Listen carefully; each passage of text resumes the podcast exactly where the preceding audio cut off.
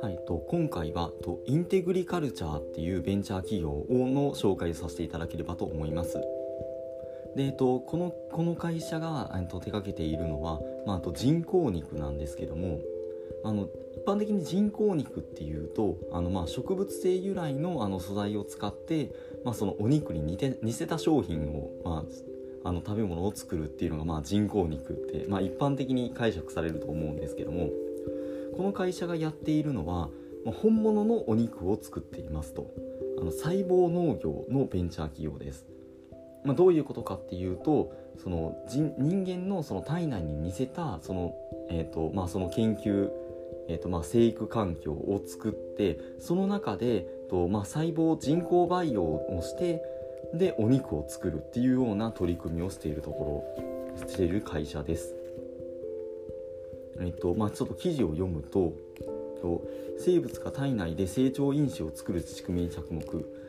複数の臓器の機能を疑似的に構築したプラントカルネットシステムを開発しこれにより従来の製造法より大幅なコストダウンが可能になったって書いてあるんですけども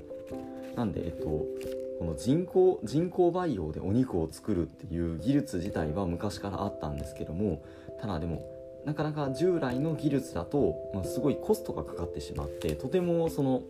あの製品化までは至らないようなものだったらしいんですね。ただでもこのベンチャー企業が開発したそのカルネットシステムっていういういう、まあ、あの方法方法というか、まあ、その仕組みによると、まあ、大幅なコストダウンをしながらもその人工培養のお肉を作ることが可能になったっていう風な話だそうです。ですでに、えっと、培養フォアグラの生産に成功をしているんだそうです。であのまあもうあのなんすか試食会みたいなことをすでに開いたりもしていてでこれは2021年頃にと一部の外外食産業に、まあ、外食産業でのあの、まあ、提供が始まる予定だそうです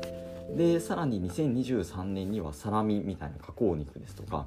でもゆくゆくは2025年あたりにはステーキ肉もその人工培養のお肉を使って、まあ、その一般に流通させたいっていうふうに考えているんだそうです。